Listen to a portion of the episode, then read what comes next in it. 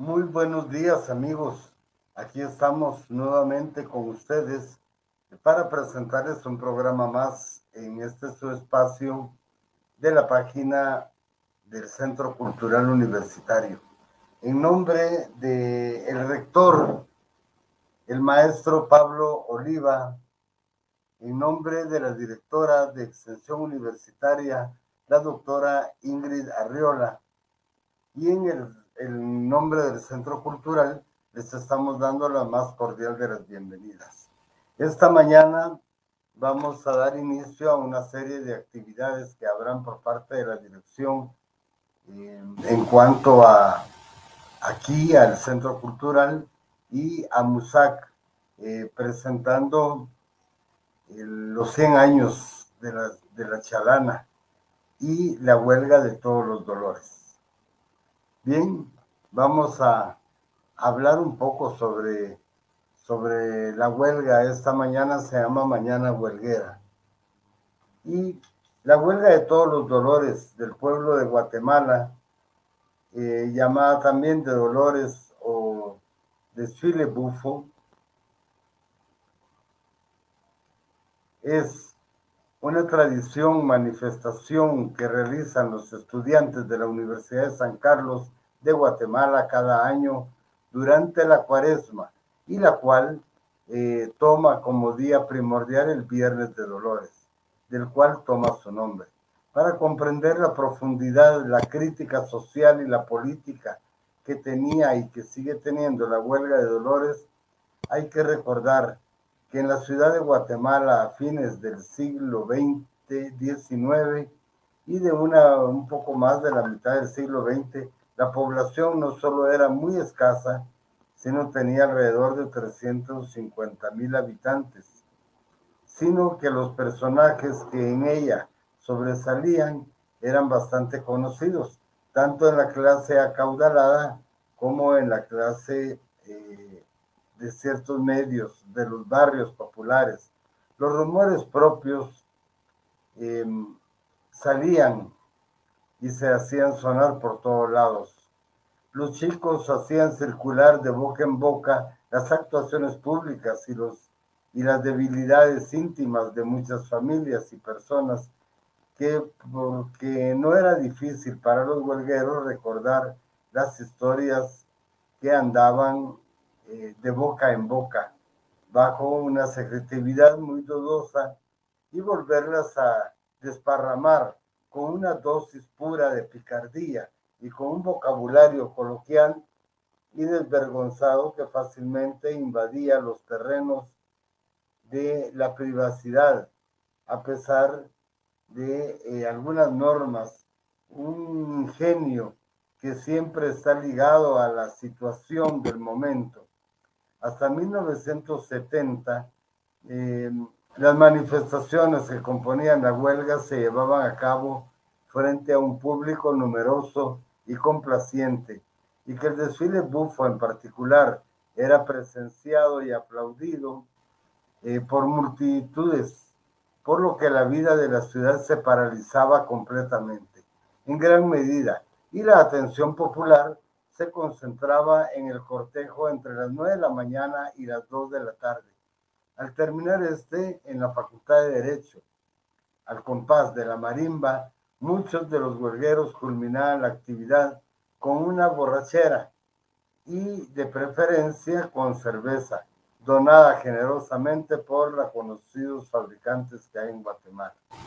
A partir de la firma de la paz de 1996 el uso de capuchas por parte de los participantes en la huelga de Dolores, eh, que se dio inicio a finales de la década de los 50 por la regresión de las fuerzas, la represión de las fuerzas del Estado en contra del movimiento y en espacios en que los miembros del honorable comité de huelga ante, eh, ante ente organizador de las actividades universitarias y los miembros del honorable comité estos eh, debían de mantener eh, una especie de, que los estudiantes encapuchados eh, se resguardaban precisamente con las capuchas de vendetas que podían venir del gobierno de Guatemala. Las actividades de la huelga de Dolores nos da uno el no nos tientes, dos el desfile bufo, tres boletines, cuatro la velada estudiantil, declaratoria de huelga, la chalana, em, la chabela. Entonces, eh, esto es lo que nos da la huelga de todos los dolores en eh, la República de Guatemala. Y damos inicio así eh, con este, em, con este comunicado que sacan en TikTok.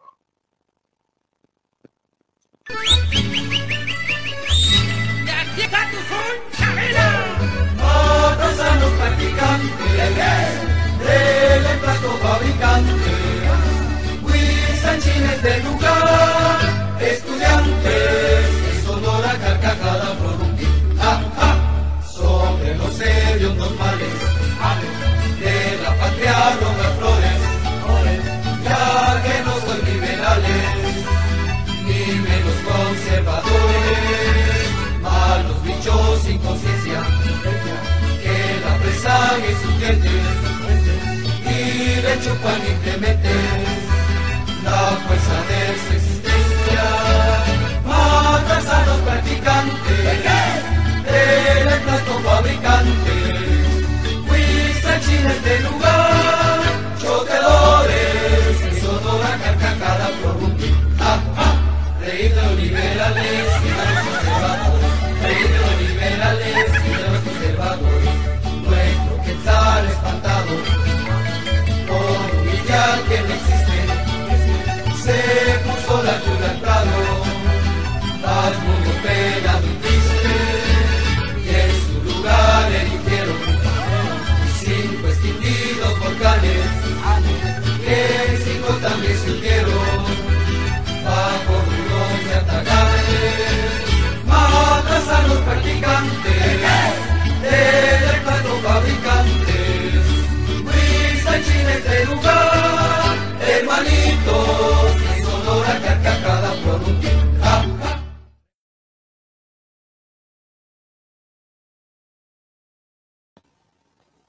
Bien, eh, esta es un, la historia de la huelga de Dolores eh, que la han sacado a través de algunos videos.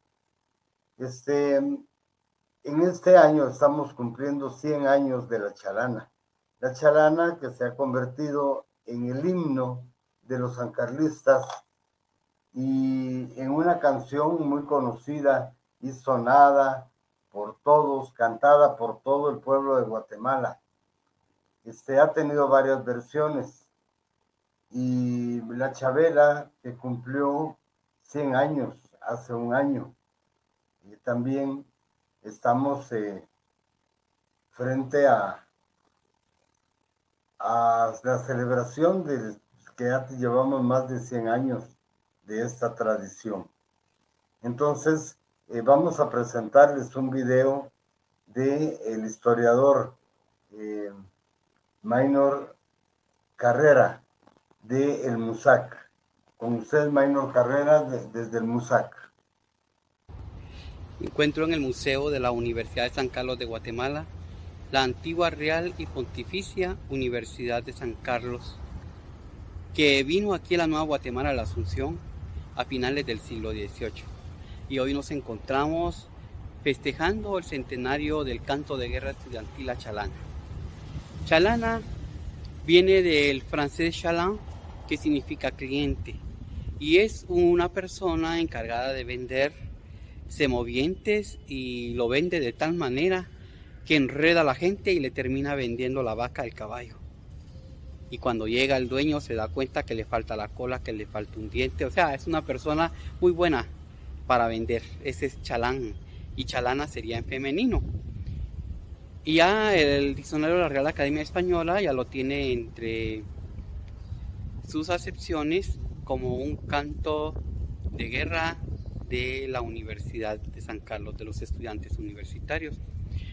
Y aquí al, fondo, por donde está la bugambilia, está una sala donde poco antes del 7 de abril de 1922 se juntaron tres estudiantes encabezados por Miguel Ángel Asturias, luego David Vela y Alfredo Valle Calvo.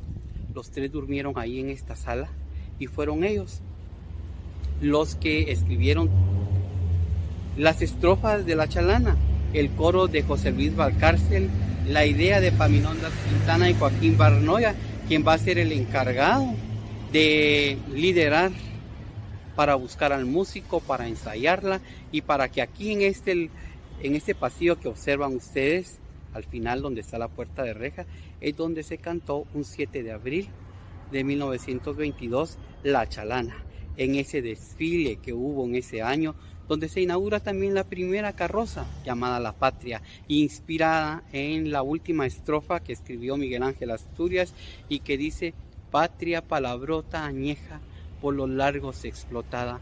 Hoy la patria es una vieja que está desacreditada. No vale ni cuatro reales en este país de traidores. La venden los liberales como los conservadores. Esa es la estrofa de Asturias, la última de esta canción que ha sobrevivido durante 100 años y que arremete en contra de militares, de religiosos, de políticos, de jueces y de aquellos patrioteros sin escrúpulos. Es lamentable que después de un siglo la letra siga vigente y cualquiera que la escucha piensa que se escribió ayer. No, señoras y señores.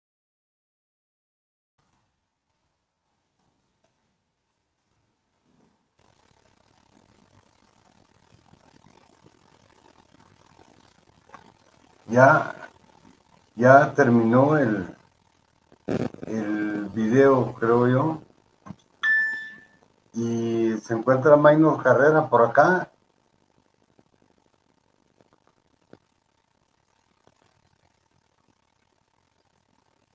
No se encuentra todavía. Bueno, vamos a presentarles a Oscar Álvarez, eh, químico biólogo, eh, farmacoco.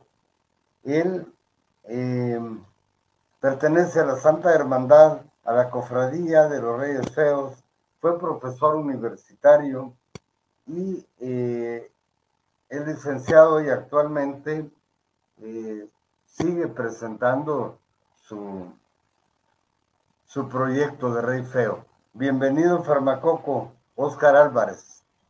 Muchas gracias, Gustavo. Ah, un saludo a todos quienes nos ven y muchas gracias por la invitación. Fíjate que te, te invitamos precisamente para que nos cuentes ¿cuándo, fuiste rey feo? Yo obtengo la corona de rey feo universitario el 18 de marzo de 1972, hace 50 años y unos días. O sea que estás cumpliendo 50 años de ser el rey feo de la Universidad de San Carlos de Guatemala. Pues yo no me tomo, yo no me tomo las cosas tan, tan en propiedad, ¿verdad? yo sé que todo en la vida es pasajero y entonces lo de Rey se lo dejé a Lencho Patas Planas y lo de Feo se lo peleó Efraín Ríos Montt con el Seco Paz y Paz. Ah. Así que de eso lo dejé yo ya, ya hace un buen rato. Pero sí, sigo activo en, en, la huelga de Dolores. Yo tuve la, la dicha de participar también escribiendo, dirigiendo y actuando en la velada teatral.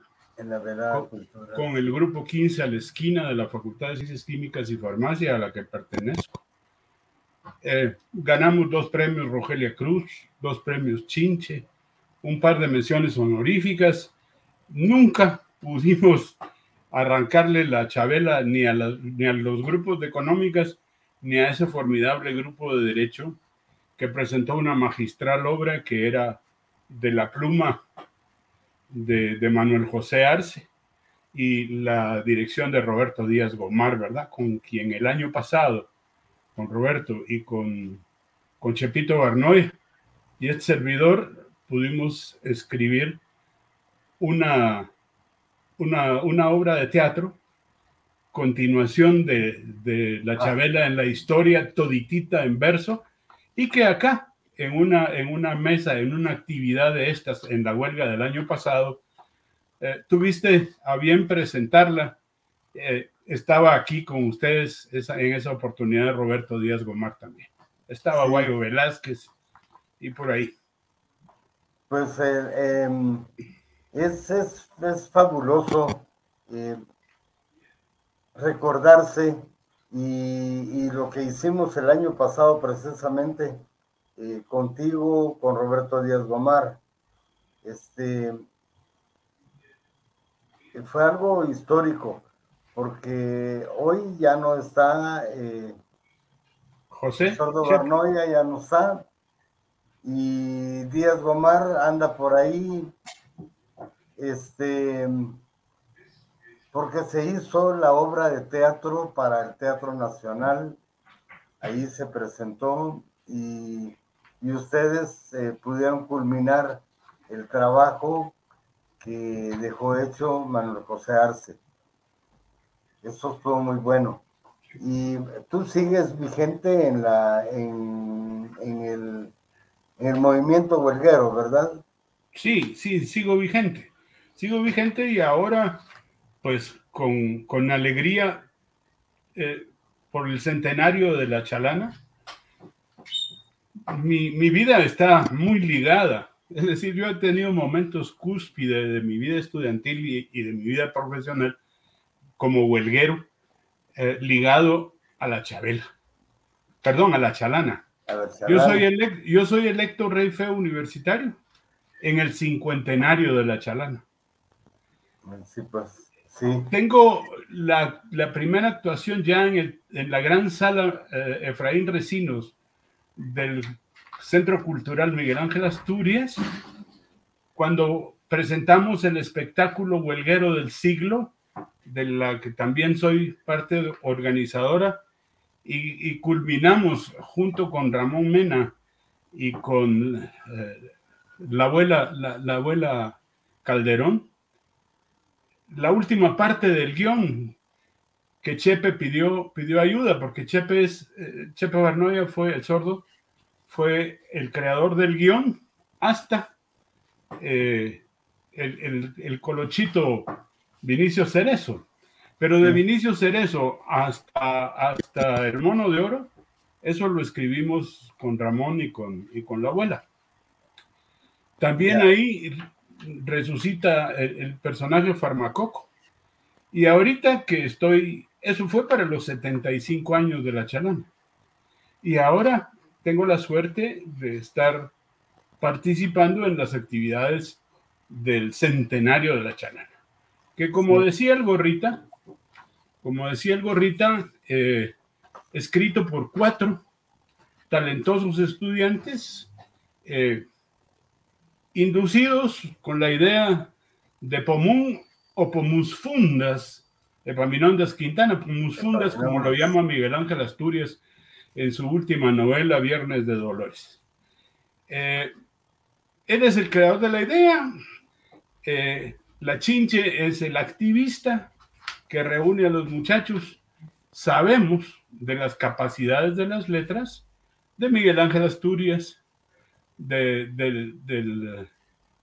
del, Seco, de, del director del Imparcial, ahorita se me fue su nombre, David Vela. David Vela. Pero poco conocemos de Chocochique Valcárcel, que es el autor de los coritos, y poco conocemos también de Alfredo Valle Calvo. Pero lo importante es que tanto Chocochique como Alfredo Valle Calvo tenían dotes de creadores musicales. ellos eran autores de canciones. De hecho, eh, Alfredo Valle Calvo compone una canción que se llama La Jorgeña. Recordemos que para finales de, 1922, ya eh, Sugar, el, presidente Carlos Herrera y Luna, ya estaba siendo asediado por la propia oligarquía y por los militares, porque a pesar de ser un miembro de las familias eh, económicamente pudientes, había dado libertades. Jorge Ubico eh, era, para ese entonces ya queriendo alcanzar la guayaba, ya queriendo ser presidente de la República. Y entonces Alfredo Valle Calvo le escribe una canción que se llama La Jorgeña. Y el Chocochique Valcárcel le escribe a, a don Carlos Herrera y Luna, alias Sugar, también una canción. Y son canciones maravillosas que han perdurado a lo largo del tiempo y que de hecho se presentan tanto en La Chabela en la historia como en La Chabela en concierto. y son canciones, son canciones simpáticas. Por ejemplo, la de Sugar empezaba diciendo, en una casa enfrente del cuartel general, encerrado vive Sugar, jefe constitucional, cerradas las ventanas sin poderlo ver, bayonetas en la entrada, chafarotes por doquier, Charles, peligra tu poder, Charles, te van a derrocar, Charles, que tú eres bueno, pero hay envidia en derredor. Y seguía la canción. Para ese entonces, cuando Jorge Ubico eh, pretendía, una vez eh, caído eh, el presidente, el presidente Herrera Luna, que los estudiantes le, encontraban parecido al torero de la época, un, torero que estaba en Guatemala y que le llamaban Machaquito. Ah. Y, y, él se, le encontrábamos parecido también porque él se creía ser algo así como Napoleón, pero con las mañas de Mario Sandoval Alarcón. Es decir, el parecido era por Matador. Pues. Y a él, eh, Alfredo Valle Calvo, le escribe La Jorgeña. Y, recordando un poquito la canción, decía: Usa una charpa tan larga, el Jorgito de los tambores que es la charpa que ha tomado la existencia más amarga para los conservadores. Jorge de Charpa y de Gala, el sémulo de Machaquito, y montado en una escoba se parece a Napoleón. ¡Ay, qué bonito! sí, es decir, tanto Chocochique como Alfredo Valle Calvo tenían esa particularidad, como ese genio que todavía vive entre nosotros que se llama Walter Sosa, ¿verdad? El, el cri-cri de la huelga, que tiene una mente y una, y una facilidad para componer y descomponer canciones increíbles. Yo creo que parte de, sus, de su obra mayor es la salutación a la Chabela que con la ópera de Nabucco de Giuseppe Verdi, eh, el coro de los esclavos, él lo adapta a la salutación a la Chabela, que iniciaba, Dios te salve por siempre, Chabela inmortal, pues en ti nuestro canto es verdadero. Hermoso, hermoso, hermoso, hermoso, sí. Yo tuve oportunidad de ver eh, la, la Chabela en el Teatro Nacional y me pareció que hicieron algo, algo maravilloso, algo maravilloso. Y luego con Julia Araujo que hicimos la Chabela en, concierto el año, hace dos años fue, antes de la pandemia. Este, también. Pero esa era la Chabela en la historia. La Chabela en la historia. Sí. Y la anterior fue la Chabela en concierto, ¿verdad? La Chabela en concierto es la del 97. La del 97. Junio y julio del 97, seis presentaciones a teatro lleno. Sí, pues. Este, ¿qué actividades van a haber este año? Ya hay, pues, pero ¿qué, ha habido? Bueno, eh, sé, sé que hubo los boletines. Eh, el sábado recién pasado, en el Estadio Revolución se llevó a cabo eh, el convite de los Reyes Feos Universitarios. conservó su corona el Rey Feo de, 2019, porque no había habido elecciones ni en el 20 ni el 21 por la pandemia. Eh, Ángel Álvarez, eh, con el mote de Xibalbá, un muchacho de agronomía estupendo, muy inteligente, y de hecho su personaje es un nerd y él hace gala a, ese personaje. Es, es, un verdadero talento el muchacho y muy buen rey feo.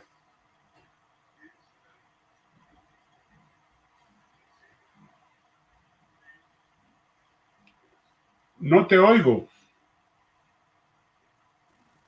No te oigo. Siempre, siempre se me olvida que apago el micrófono. Sí. Mira, eh, Revesalsa dice que no muera la huelga, que recupere su brillo de antaño. Eh, saludos a los Reyes Feos, grandes recuerdos. Pues muchas gracias, pero yo creo que la huelga es, es producto de su época, de su tiempo, de sus condiciones. Es decir, cierto, cierto que habían hombres talentosos. ¿Por qué? Porque los, los estudiantes más talentosos eran los que participaban en la huelga. Ahora, muchos, muchos creen que participar en la huelga de Dolores es eh, denigrante o es perder el tiempo o es cuestión de los haraganes. Pero yo te puedo decir que no, del grupo de teatro que nosotros creamos en la Facultad de Farmacia, ninguno dejó de ser profesional y profesionales exitosos. Pues. Entre los, entre los reyes universitarios, conforme el tiempo pasa, todos van obteniendo sus grados académicos y sus buenos trabajos, es decir, son gente de talento. Pero si nos vamos a ver las condiciones, por ejemplo, hoy, apoyados por mucho de la tecnología, la facilidad, por ejemplo, de llevar un equipo de sonido en el desfile UF, ha permitido genialidades como las comparsas de las ciencias de la comunicación, la comparsa centenaria y vitalicia, la comparsa vitalicia, la comparsa revolucionaria. Son, son, son toda una historia, es decir. una historia, sí. Sí, la, comparsa, la comparsa centenaria nace aunque ya venía, pero tiene el nombre de centenaria, por su participación en el centenario de la huelga. Ellos, como muestra de la huelga moderna, cierran la presentación de la Chabela en concierto. Pues. Entonces, eh, con su número de ese año, que eran los ferrocarrileros del ritmo, la idea de hacer Chabela en concierto era recaudar plata para poder financiar parte del desfile de la huelga. Y, la, Santa Hermandad financia a la, comparsa de ciencias de, la comunicación, le pone el nombre de, de, comparsa centenaria, y les hace unos, se, se mandan a hacer unos, unos uniformes bellísimos que eran unas chabelas, pero ultramodernas que se llamaron las chabelas cibernéticas, ¿verdad? Por, ejemplo, por ejemplo eh, artistas como Eduardo Ramírez, como el Flaco Líquez, como Edgar Palma de la Facultad de Arquitectura, han presentado una serie de, carrozas increíbles eh, bajo la Hermandad del Santo Pueblo en Tierra no, no ha habido en la historia carrozas mejores que esas. Es decir, eh, por ahí hay algunas fotos. A mí me llamó enormemente la atención la del centenario de la huelga, el desfile del centenario. Ellos hacen una maqueta del Palacio Nacional y sobre esa maqueta por primera vez en una urna ponen a la imagen del, santo, del yacente, el Santo Pueblo Entierro. Y, le hacen en toda la orilla de, de Landa le ponen unos medallones con nombres de, huelgueros famosos. Yo tuve la dicha, modestia aparte, para presumir de ir inmediatamente abajo del medallón de Joaquín Barnoy. Ah. Este, dice eh, Becky Sue, saludos en el centenario de la Chalana y a todos los huelgueros de corazón. Eve Rodil dice saludos maestros. Sí, Pues Becky, aquí estamos. Becky es una seguidora eh, de las, eh, de, de las travesuras que está presentando ahora eh, Carlitos y el Grío, Sí, que tienen, que tienen un programa los sábados por la noche. Esta semana es el último, pero será el jueves a partir de las 9 de la noche, eh, posterior a- al canto de la chalana en el Musac y de todas las actividades que, que se van a realizar. Eh, te decía, todo esto veníamos con que sí hubo boletines, sí hubo eh, eh, elección de rey feo, sí, sí. va a haber las celebraciones como esta y la que se tiene programada en el museo de la universidad eh, para el jueves 7, que es el mero día, ¿verdad? el mero día que, que nace, que se cumple el centenario.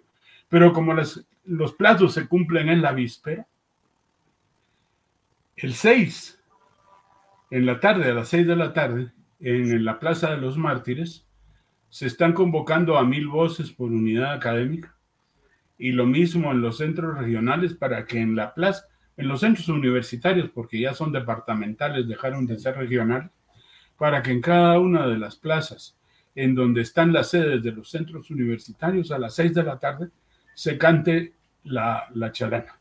Y el 7, esas mismas voces, pero ya separadas, van a ir a distintos lugares de las ciudades, tanto de Ciudad Guatemala como de las ciudades de los centros, para que se cante la chalana.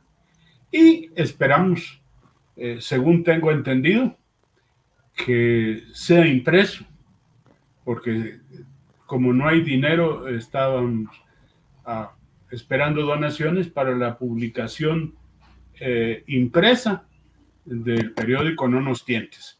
Que va a haber edición digital, va a haber edición digital y les anticipo que es un nonos de antología. Ah, bueno. Está bien. Este, yo eh, me imagino la chalana.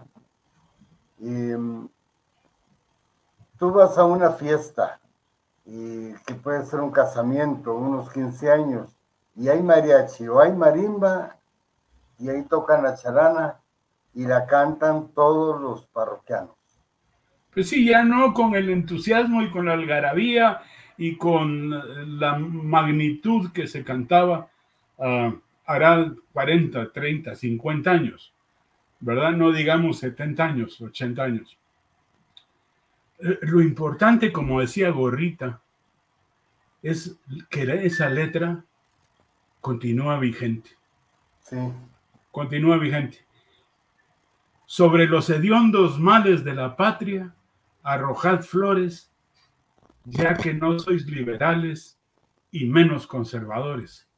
Malos bichos sin conciencia que la presan en sus dientes y les chupan inclementes las fuerzas de su existencia. Ah, nosotros, los guatemaltecos del siglo XXI, hacemos la vista gorda ante los problemas serios de esta nación, ante una corrupción descarada, ante una pobreza que hiere el alma. sí. ¿Sí? Esos son los, esos son los hediondos males.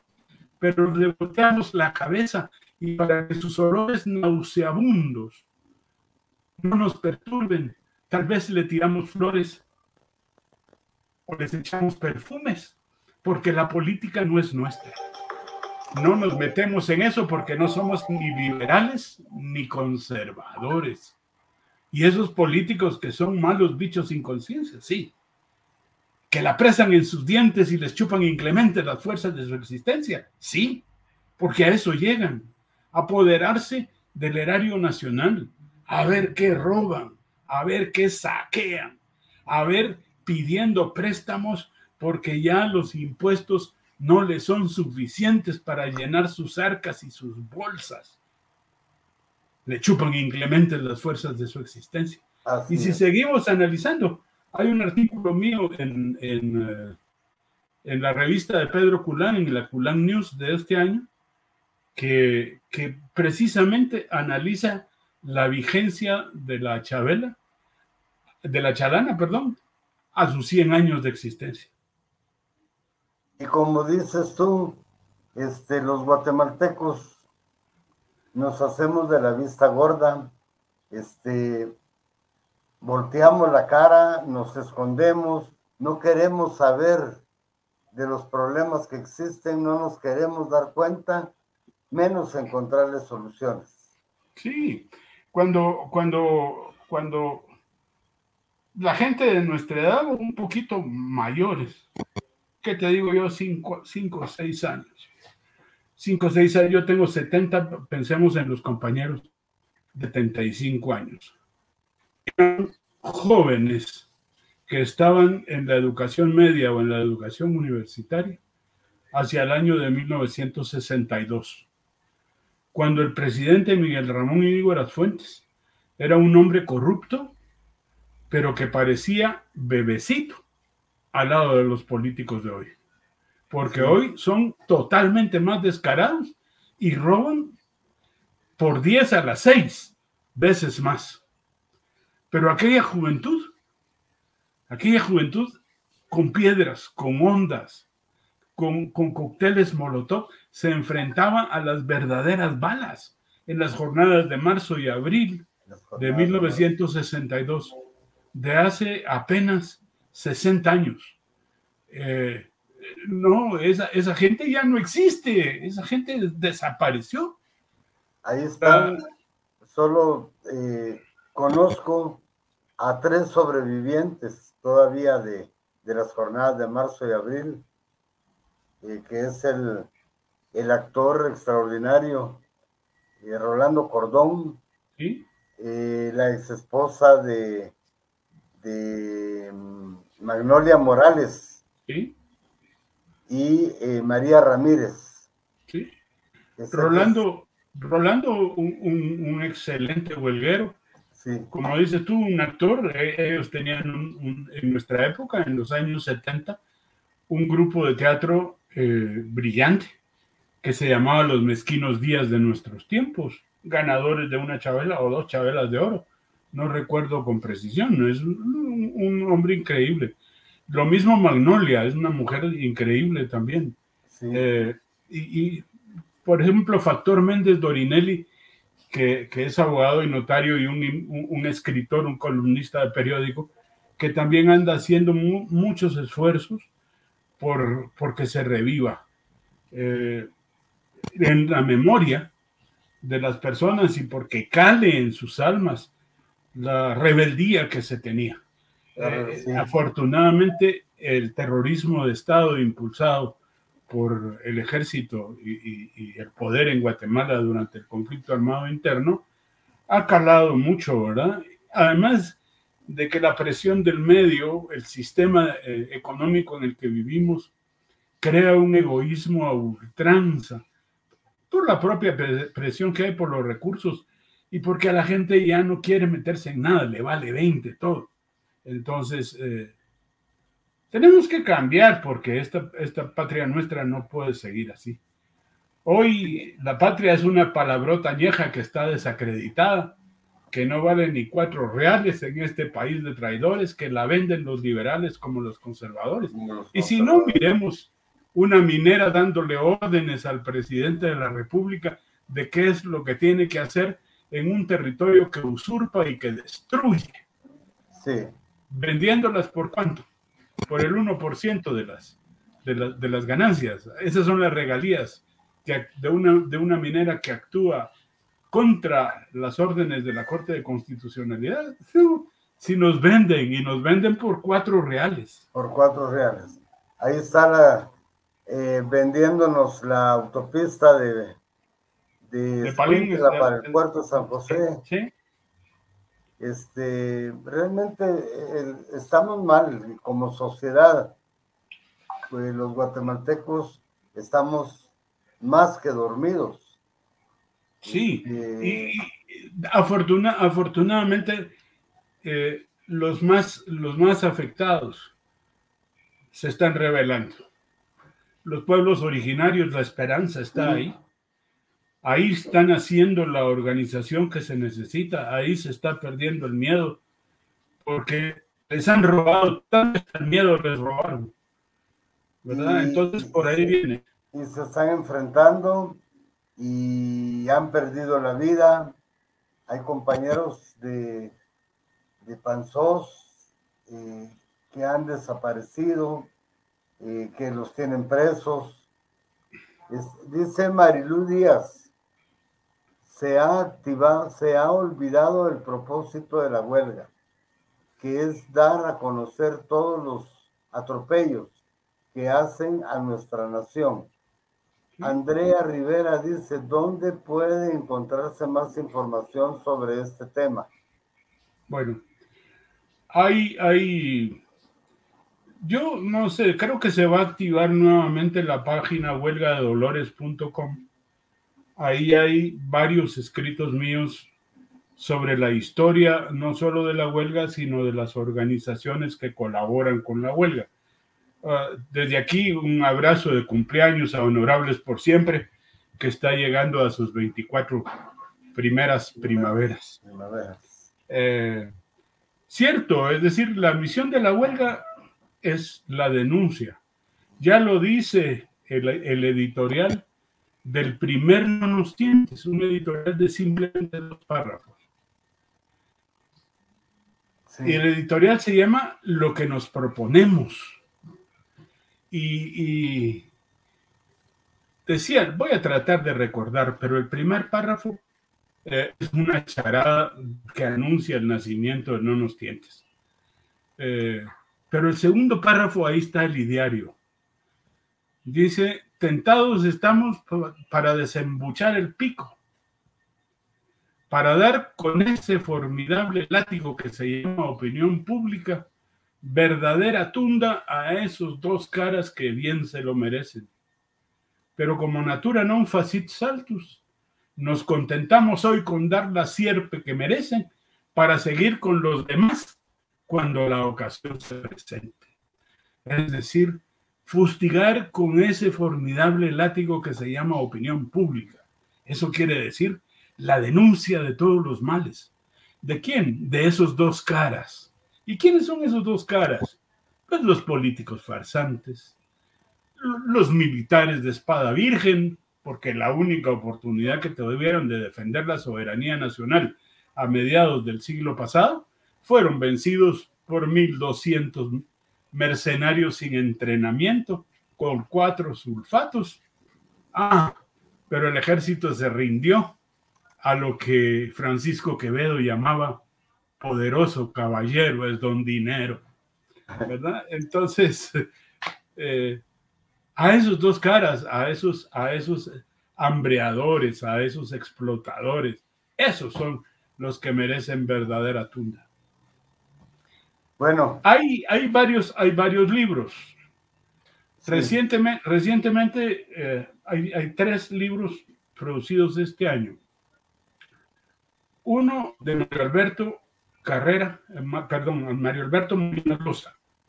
Mario Alberto Molina Loza relata en su libro eh, cuánto padeció la familia Molina Loza tras el secuestro del mayor de los hermanos, Juan Luis, que fue mi maestro y amigo. Eh, y posteriormente, unos dos años, tres años después, el asesinato de la esposa de Juan Luis, de Telma Gracioso. ah, Hay otro libro que, que recién eh, escribió Héctor el Grillo, eh, que se llama Nuestra Huelga.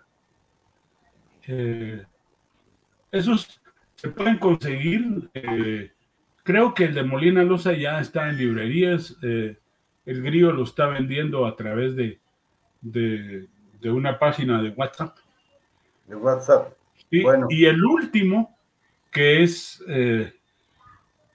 la, la edición ampliada del libro de- del ingeniero Carlos, ay, ahorita me de- del rey feo, Guaito I, que Ah, habla sobre la historia de todos los reyes feos, ¿verdad?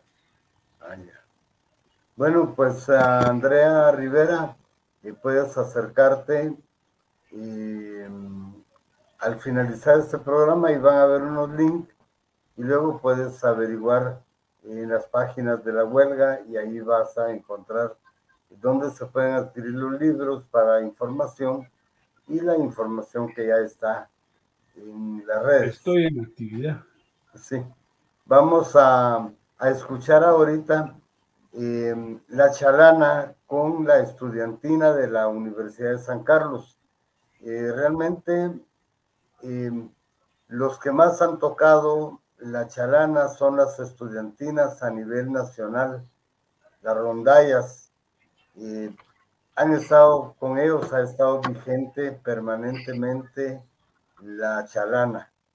Y eh, vamos a escucharla y luego vamos a tener la intervención de David Yupe, director actual de la estudiantina, y seguimos conversando contigo, Farmacoco. Muchas gracias. Démosle la bienvenida a la chalana de la estudiantina de la Universidad de San Carlos.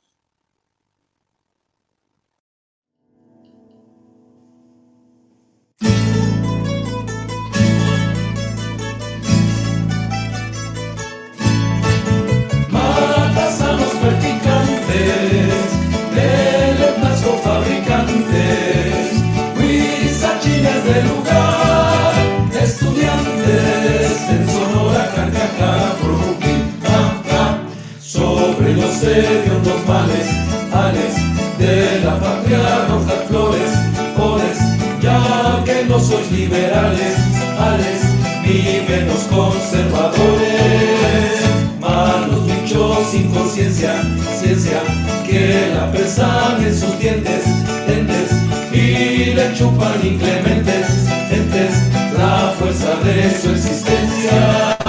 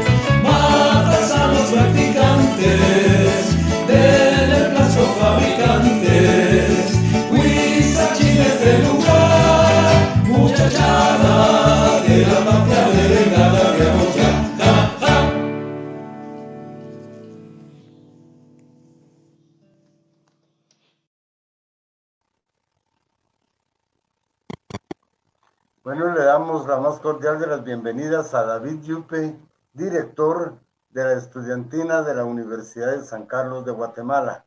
Bienvenido, David. Mucho gusto, Gustavo. Buenos días a todas y todos. Es para nosotros un honor poder estar en este espacio para compartir con todo el público. Contanos, eh, en este video que pasamos, eh, son varias las estudiantinas.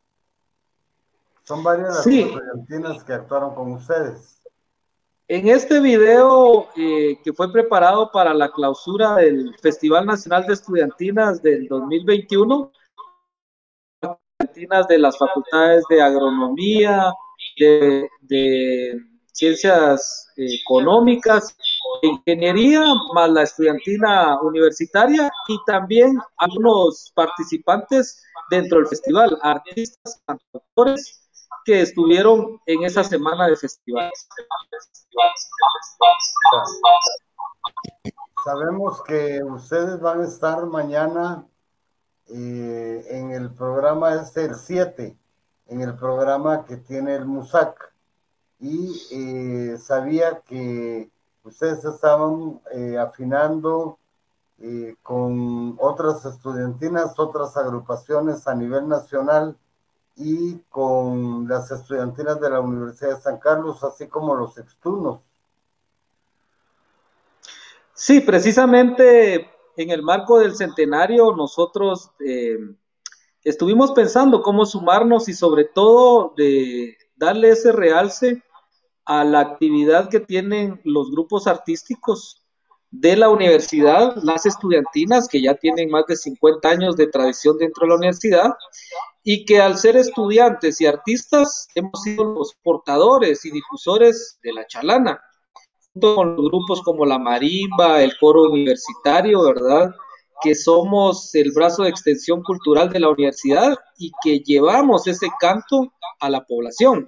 Entonces eh, nos pusimos en contacto con las estudiantinas de la Facultad de Agronomía, de Económicas, de Ingeniería, del Centro Regional de San Marcos, así como con los compañeros de la estudiantina universitaria de todas las generaciones, del 70, los miembros fundadores, del 80, del, del, del año 2000 y los turnos actuales, para poder hacer una versión de la chalana eh, conmemorativa al centenario. Entonces, iniciamos las grabaciones a finales de febrero y en todo el mes de marzo estuvimos preparando los videos. Hace 15 días estuvimos en el Centro Regional de San Marcos, allá con, con los compañeros de la estudiantina que mantienen viva la tradición en el occidente. Y estamos ya en los detalles finales de la edición para poder presentarlo el día jueves para la conmemoración del centenario. Ha sido una actividad muy gratificante, puesto que todos se sumaron con mucha alegría para poder eh, hacer de esta actividad del centenario algo histórico. Pues muchas gracias, David. Eh, sé positivamente eh, el trabajo que ustedes desarrollan. La estudiantina por más de 50 años ha desarrollado este trabajo. Desde que yo me acercaba a la universidad siendo estudiante de educación media, ya escuchábamos la chalana eh, a través de la estudiantina. Y en los festivales de estudiantinas, este, un saludo a Maco, allá a San Marcos y a todos los muchachos de la estudiantina de San Marcos, porque realizan un trabajo extraordinario para poder mantener a la estudiantina del Centro Universitario de San Marcos. la estudiantina de medicina acá en Guatemala, la estudiantina de ingeniería, la estudiantina de económicas. Un saludo este, a la estudiantina que es de la Monteflor, que también eh, ha estado en esto y, y qué bonito se escucha eh, esa, esa maravillosa letra de la chalana. Este, ¿Tienes algún otro comentario que hacernos sobre el centenario de la, de la chalana? Bueno, sí, solo contar algunos momentos muy especiales, ya que dentro de la universidad la chalana es muy reconocida, puesto que es ya, como lo, lo dice en el himno de batalla de los universitarios, pero en estos 52 años ya de proyección cultural, nosotros que hemos llevado este canto a los rincones más lejanos del país, a los lugares más humildes, a las escuelas, a los caseríos y también a los centros culturales más importantes del país y también en el extranjero. Es importante ver cómo esta canción ha trascendido y las veces que hemos tenido la oportunidad de estar en presentaciones a nivel internacional, ver cómo la gente realmente lleva en la sangre esta canción. Porque aunque algunos no sean profesionales, eh, fueron estudiantes o tienen algún familiar que fue parte de la Universidad de San Carlos y tienen esa conciencia de que la universidad es todavía un, espacio que responde por la población. Y entonces tenemos una anécdota muy bonita eh, cuando estuvimos en el 2001 en La Habana, Cuba, en la Escuela Internacional Latinoamericana de Medicina, y para nuestro cierre tocamos la chalana. En, a nivel internacional, cuando hemos estado en festivales, la chalana no tiene la relevancia porque el, público no conoce el contexto. Pero increíble, cuando empezamos a tocar la chalana, los estudiantes becados de Guatemala sacaron sus capuchas, sacaron eh, sus playeras huelgueras, quitaron la bandera del podio que estaba atrás de Guatemala y la empezaron a ondear junto a nosotros cantando la chalana. De igual forma en Estados Unidos y en Canadá. En Canadá me imagino que también fueron. En Estados Unidos y en Canadá, cuando entonamos la chalana, el público se puso de pie, sacaron sus banderas y después de las presentaciones la tuvimos que volver a tocar y cantar ya fuera del escenario porque realmente es una alegría, una nostalgia también, porque lamentablemente, eh, si bien es cierto, mucha gente no conoce el contexto de la canción y se van por la tonal, la canción es muy profunda y tristemente de una vigencia actual porque las cosas en Guatemala no han cambiado. Entonces, estamos los artistas mandando a este cambio desde lo interno del movimiento estudiantil. Nosotros como estudiantina nos hemos separado mucho del movimiento huelguero porque lamentablemente vemos que hay cosas que ir cambiando y tenemos que ser coherentes como estudiantes. Eh, nos hemos sumado al movimiento estudiantil más que al movimiento huelguero porque eh, tenemos que generar ese cambio para que realmente caminen las cosas Guatemala. Tenemos que ser muy autocríticos para poder fortalecer realmente el movimiento estudiantil que va a nutrir el movimiento huelguero de sangre nueva. Es así como nosotros nos sumamos todos los años con el Festival por la Unidad del Movimiento Estudiantil. Este año esta edición especial que está dedicada al pueblo de Guatemala, lógicamente a la comunidad universitaria, a los estudiantes, profesionales, trabajadores de la Universidad de San Carlos de Guatemala.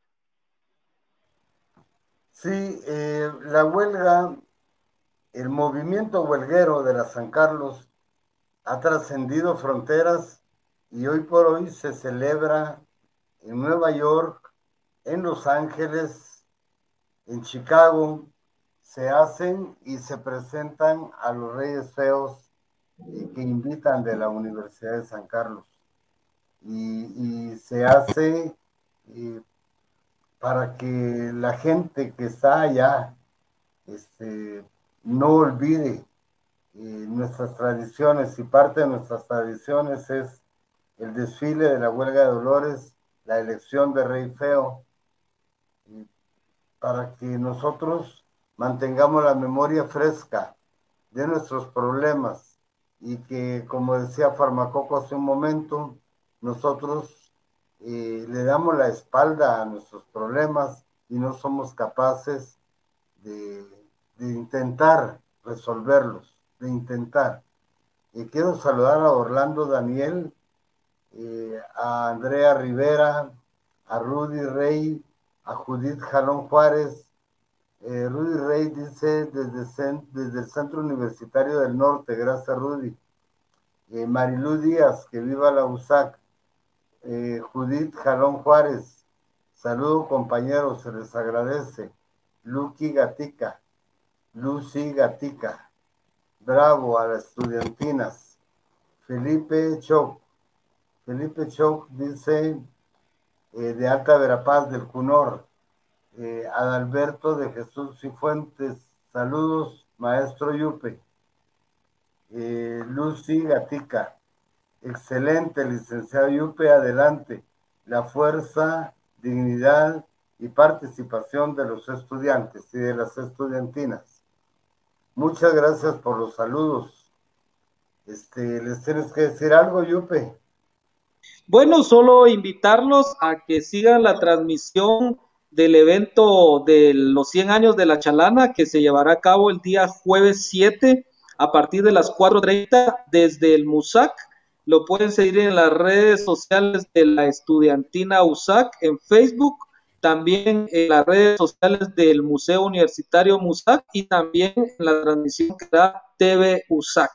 Esta actividad eh, es un esfuerzo de todos los integrantes de las estudiantinas y de las generaciones. Nos vino a reactivar este centenario realmente después de dos años de inactividad por la pandemia y lo hacemos, lo hemos hecho con mucho cariño. Como les digo, estamos afinando los detalles y también desde acá un agradecimiento a todas las agrupaciones que participaron con sus limitaciones de tiempo, trabajo, estudios, pero con mucho ánimo, con mucho cariño para el pueblo de Guatemala, a la estudiantina de ciencias económicas, a la estudiantina de agronomía, a la estudiantina de ingeniería, a los compañeros del Centro Regional de San Marcos, quienes nos recibieron eh, muy contentos de poder participar también, a su director Marco Antonio Barrios, un saludo muy especial y un abrazo a Maquito, y a todas las personas que estuvieron involucradas, a Laura Archila, que estuvo en la producción también, y esto es un producto 100% de los estudiantes de las estudiantinas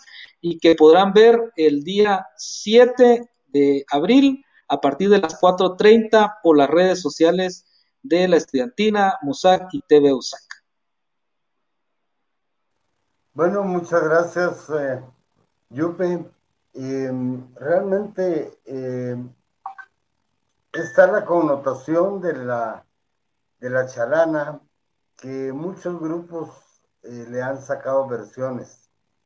Y los invito a que veamos una versión que está hecha en jazz eh, por el maestro Byron Sosa de Humanidades y sus compañeros. El grupo eh, se llama Jazz Jazz for, for, no recuerdo ahorita bien el nombre, pero llega y para ustedes esta versión en jazz de la chalana.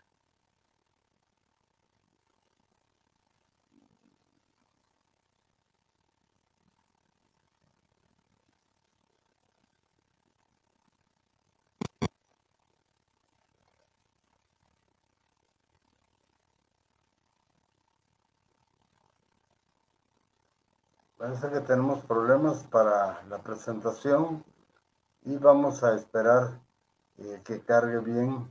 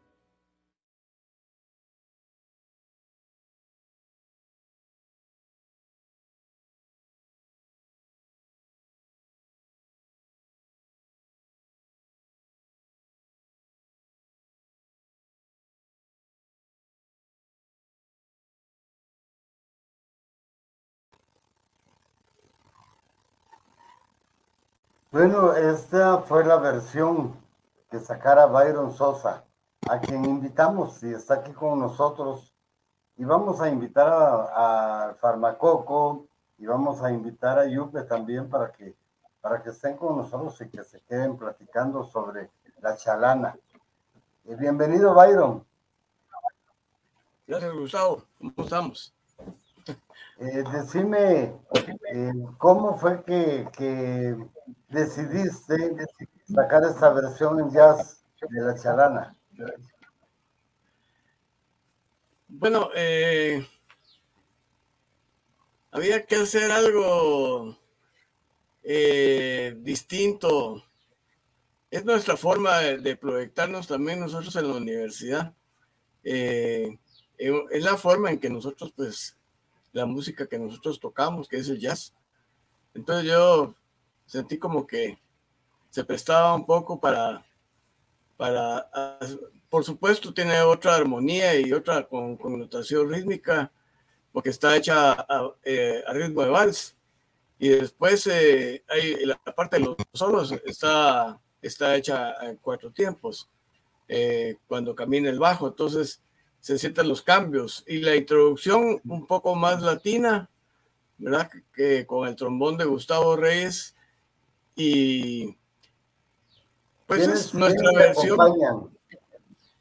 Eh, en esta versión está el maestro Carlos Duarte eh, en el piano, el doctor Rolando Gudiel en el bajo, está eh, los hermanos García en las percusiones, Gustavo Reyes en el trombón y yo que toco la guitarra.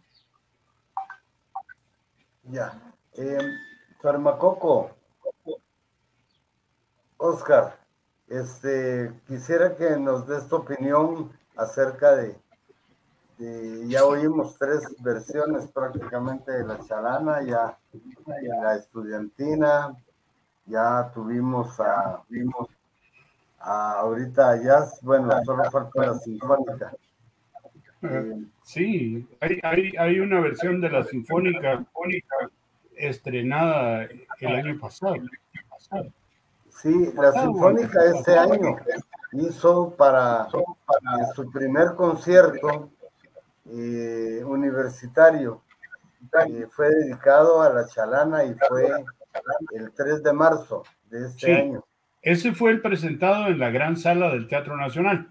Pero hay una versión también para, para orquesta que se estrenó el año pasado o antepasado, creo que pasado, a inicios del año pasado, en eh, el aula magna de la universidad, en el Iglú, eh, que es preciosa también. Esta, esta versión de, de Byron Sosa, primero, mucho gusto de saludarte y de conocerte. Pues es un ritmo un tanto distinto, ¿verdad? acostumbrado uno a, la, chalana, eh, pero es bello también, es bello, y el, el, video muy bien ambientado con esas increíbles fotografías de Atitlán, ¿verdad? Eh, me alegro que el Hechu esté incluido dentro de los músicos que participan, ¿verdad? Hechu tuvo a bien dirigir a los Tunos para la Chavera en concierto hace 25 años, va a ser 25 años en junio. Eh, que logramos reunir 45 extunos y formar una, una nueva, es decir, acoplar a, viejos miembros como esperan hacerlo ahora. Eh, felicitaciones a Yupe. Felicitaciones A, mí me gustó mucho, me gustó mucho baile. Eh, es un ritmo suave. Sí, eh, como, como digo, es la versión nuestra, ¿verdad? Pero para unirnos nosotros siempre a, esa, a esa protesta que aunque sea callada, eh, siempre está presente. Yo comparto mucho todas las ideas de ustedes. Eh, de hecho, por eso soy sancarlista. Eh, lo que pasa es que nuestro, nuestro, nuestra protesta es, es, es puramente artística y musical, porque siempre, así como hay, así como hay protesta de tipo político, eh, también hay una protesta de tipo artístico, porque el artista siempre está eh, relegado, siempre está relegado ahí y el arte, eh, el arte siempre es como de último, de último. ¿Verdad? Yo les digo a mis alumnos, se puede vivir del arte y se puede vivir bien y además que con la cabeza levantada, ¿verdad? Sin tachas y que estén diciendo que te clavaste algo, si el arte eh, es generoso. Entonces, y nosotros los artistas en el campo de la música jazz, pues también nosotros eh, protestamos de alguna forma, protestamos porque, porque siempre el arte siempre está como, y como, como, como siempre me dijo mi papá, si vos vas a ser artista para que la sociedad te aplauda, mejor dedícate a otra cosa, ¿verdad? Nosotros nos dedicamos al arte porque es, nos nace, ¿verdad? Esa disciplina que nos ha dado nosotros la música es lo que yo les digo a mis alumnos, la disciplina que a mí me dio la música no me la dio nada, nada. ¿Verdad? Porque el arte de estudiar música es un arte que, se, encierra uno en su mundo y hacer arte, pues sin esperar nada a cambio.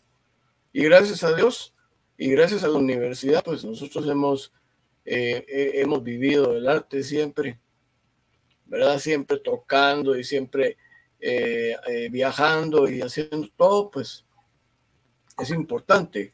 El arte para una sociedad que está bombardeada por un montón música que además no nos pertenece.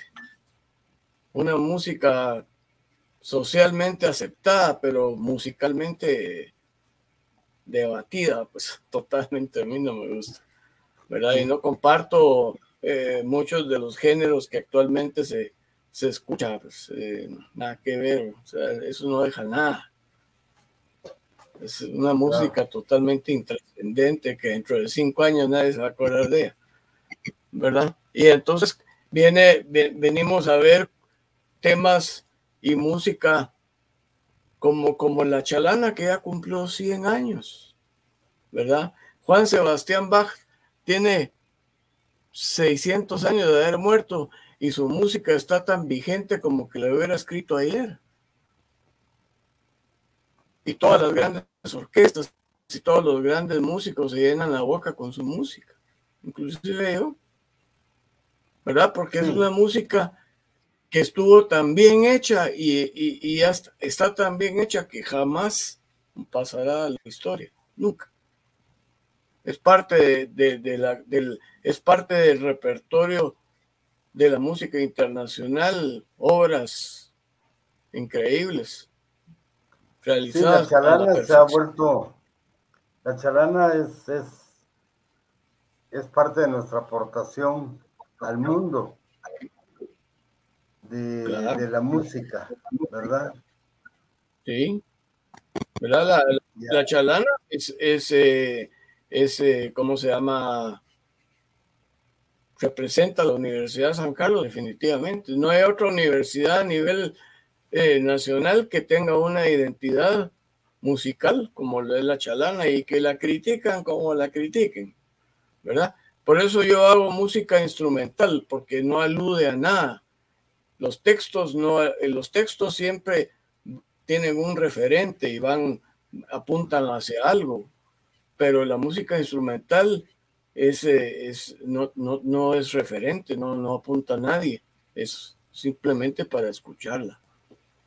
Entonces, eh, por eso es que yo hice esta versión instrumental, porque este, este es para escuchar, no es para no es referente, ¿verdad? Pues. Pero es nuestra forma de decir aquí estamos también con la chalana y apoyamos ese movimiento toda la vida. Dice Lucy Gatica, hermosa adaptación. Este Heriberto, Herilberto de Jesús Sinfontes, saludos maestro Yupe.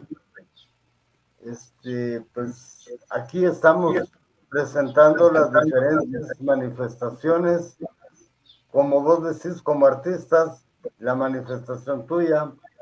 Y vamos a presentarle la manifestación que tenemos de... Esto fue algo curioso porque yo me acerqué a la Sinfónica este año y les dije mis intenciones, pero mis intenciones eran eh, hacer un concierto con el coro, con la estudiantina, la marimba y la sinfónica en el Teatro Nacional. Y de entradita, eh, pues no se podía. Y luego la universidad que está todavía en, eh, con la pandemia, con, las medidas de seguridad, eh, me decían que no podía hacer algo presencial y que iba a ser con mucha gente. Entonces, eh, nos limitamos a pedirle a la Sinfónica que hiciera un, una, una, composición de esa, de esa música y la hicieron y pusieron al maestro Calderón, que mm, es eh, el maestro de música de la Escuela Superior de Arte, y él fue el que dirigió la orquesta ese día la vamos a ver. Eh, dice Francisco Pac, felicitaciones Byron, buen arreglo, eh, con, pertinencia y calidad. Bien, vamos a escuchar, eh, si a ustedes les parece, yo me gustaría que la analicemos también. Esta es la composición sinfónica de la Orquesta Sinfónica Nacional dirigida por el maestro Ernesto Calderón.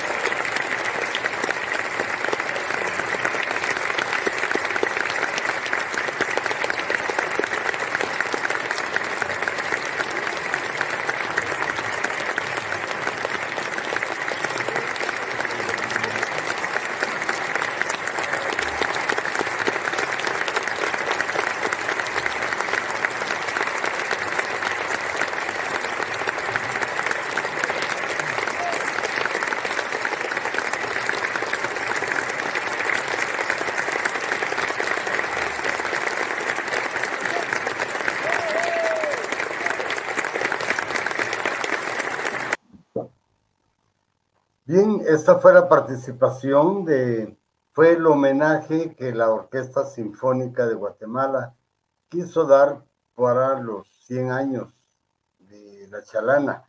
Este homenaje se llevó a cabo en el Teatro Nacional el 3 de marzo del 22, del 2022. Agradezco profundamente al Consejo Directivo de eh, la Orquesta Sinfónica, a Ludwig, a César y a todo el, eh, todos los músicos que conforman la Orquesta Sinfónica. Este, gracias por este regalo y gracias por este homenaje al Ministerio de Cultura. Pues ellos son de parte del Ministerio de Cultura. Muchas gracias. Aquí está Francisco Pac que dice felicitaciones, buen arreglo. Eh, luego Judith Jalón Juárez, excelente y palpita. Y bueno, esto fue la Sinfónica Nacional. Este, vamos a ver, eh, ahí está todavía Fármaco y, y Byron para que hagamos sus comentarios. ¿Qué te pareció la versión de, la Sinfónica eh, con el maestro eh, Calderón, que él fue el que la dirigió por ser de la Escuela eh, Nacional, la Escuela de Arte Superior de, Arte. San Carlos, sí. Es un arreglo precioso, es un arreglo precioso que utiliza una parte que el pueblo de Guatemala le metió a la chalana y que no es original de ella, ¿verdad? el todos los tatarata, tan, tan, tan. Eh, pero me retraigo en el tiempo.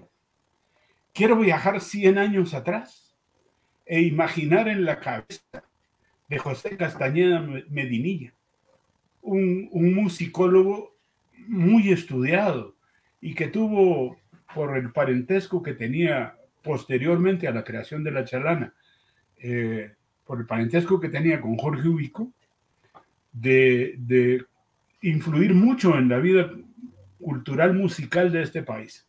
Él es creador, fue el primer director del Conservatorio Nacional de Música y cuando compone La Chalana, ya él había retornado de hacer estudios en Francia y en otros lugares de Europa. Retraerme sus 100 años en el tiempo e imaginar el esfuerzo para que aquellos irreverentes versos muy bien logrados, cupieron dentro de esa partitura tan especial que la hizo tan contagiosa, porque no, no es solo eh, lo hermoso de las estrofas, lo, lo, bien construido que están, los coritos, la vigencia que tiene hoy, de la que ya platicamos, sino es, es, eso que llama y que se pega, se pega en el alma. Es una, una música muy contagiosa, que aunque no sepas la letra, por ahí sabes que es de los estudiantes de la universidad, de aquella gente que antaño se sacrificaba por su pueblo, aunque ahora todavía los hay. Todavía hay. Todavía, hay, todavía hay. Pero es misión, es misión de la Dirección General de Extensión Universitaria cuando volvamos a la nueva normalidad, estimular la vida universitaria y sobre todo la vida estudiantil. Hoy con ese esfuerzo que está haciendo el amigo Yupe Pantaleón, de conjuntar eh, estudiantinas como la de medicina, la de ingeniería, la de agronomía, la de San Marcos, eh, no sé por qué no participa la de veterinaria, que es otra de las que están activas, pero si tratamos de buscar más estudiantinas, no hay. No hay. Si, si tratamos de buscar grupos de teatro, nos encontramos con el Ixchel del griego, eh, con, con, el, con el tortilla con sal y, y con el grupo de derecho y, y paremos de contar. Sí. Necesitamos estímulo a la vida universitaria porque de ahí es donde pueden hacer, donde sale la nutrición para que la extensión de la, a nivel de la difusión de la cultura no sea solo por instituciones que pertenecen o, o- o que están bajo la sombría de la Dirección General de Extensión. Debe ser la espontaneidad de los universitarios. Para- pero para no perderme, eh, el arreglo es hermoso, muy hermoso. Eh, mi gratitud a vos por la idea y a los señores de la Orquesta Sinfónica Nacional, porque eso se queda en el alma. Eso Sí. para quienes sentimos la huelga es que nos allanen el camino, es que nos den un alivio a los dolores de este país. Así que muchas gracias por ello. Fíjate que yo eh, dije, eh, quiero celebrar los 100 años, pero como deben de ser, 100 años se dice fácil, pero son 100 años que ha perdurado, que se ha vuelto un himno, un himno nacional, porque toda la gente la, la sabe, toda la gente la canta y la goza, y aunque tú dices, como tú dices, eh, nuestro lo que hacemos no tiene nada que ver con la letra, pero, pero ahí estamos. Y, y dije, bueno, pues el grupo más representativo de músicos de Guatemala es la Sinfónica. Pues vamos a ver.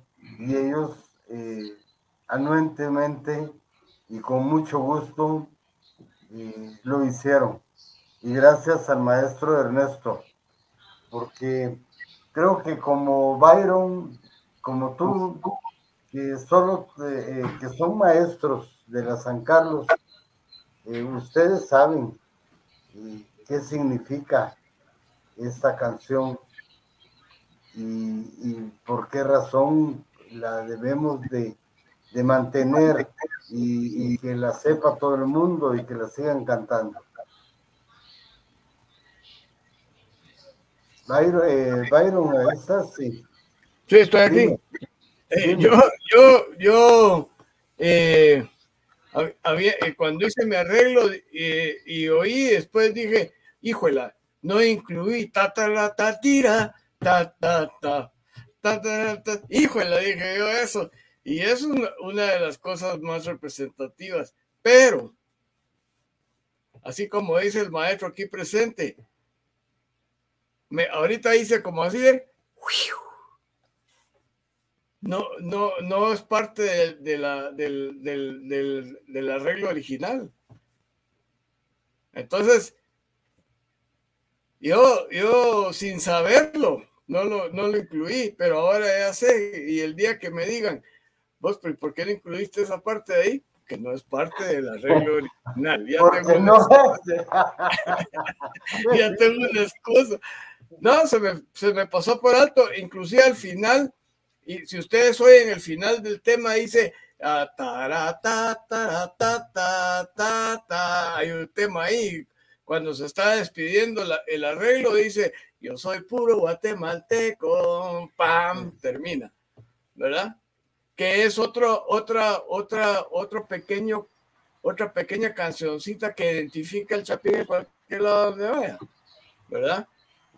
¿verdad? Que, que entonces son, son cuestiones que a uno como que se le, se le vienen a la mente cuando uno está haciendo cuestiones de arreglos. Y por ejemplo, el arreglo de la sinfónica, ¿verdad? O sea, tiene una introducción sinfónica, pero siempre regresa al tema. Tiene que, tiene que definir el tema. Porque hay, hay veces que, que, que hay obras que tienen el tema como muy escondido.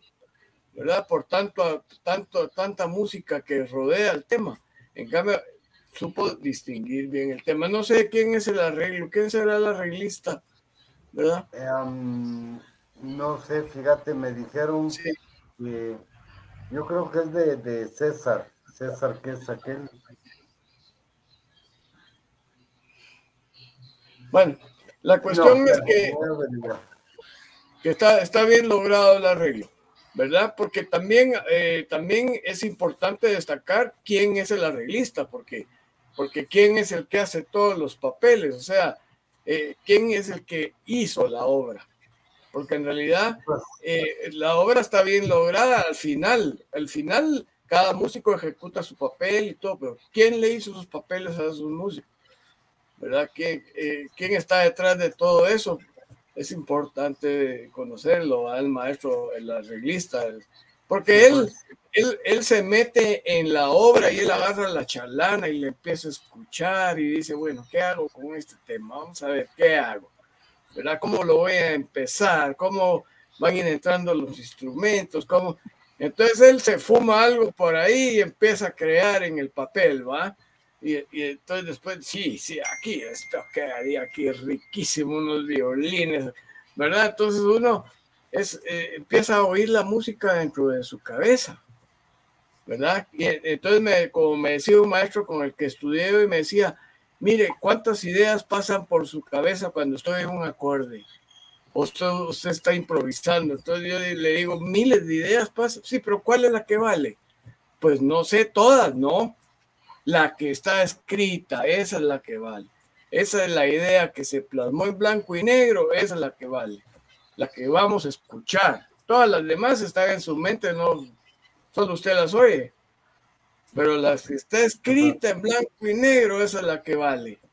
Y entonces, eso, es, eso es lo que cuesta en los arreglos, empezar a definir ideas y plasmar y decir esto se junta con esto, ¿verdad? Entonces, Otra de las Lindo arreglo, a mí me encanta. Sí, me encanta. Otra de las formas y como se ha, eh,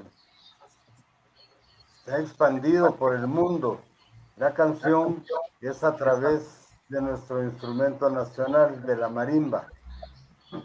Y la marimba de concierto nos ha dado su versión y que la escucharemos en este momento. Es la, te dejo, Gustavo, porque tengo que irme. Te dejo y muchas gracias por todo. Maestro, mucho gusto de conocerlo y de saludarlo. A ver cuándo tengo el gusto de estrechar su mano. Muchísimas gracias, igualmente. Gracias, Byron. Este, eh, los reconocimientos que les vamos a dar, yo se los hago llegar. Eh, Tú sí te puedes quedar, fármaco. Sí, Gustavo, aquí a, a tus órdenes. Entonces, Claudia, ¿me puedes hacer el favor de poner la versión de la marimba de concierto dirigida por Jonás Sosa. Y luego hacemos entrar al maestro Jonás Sosa.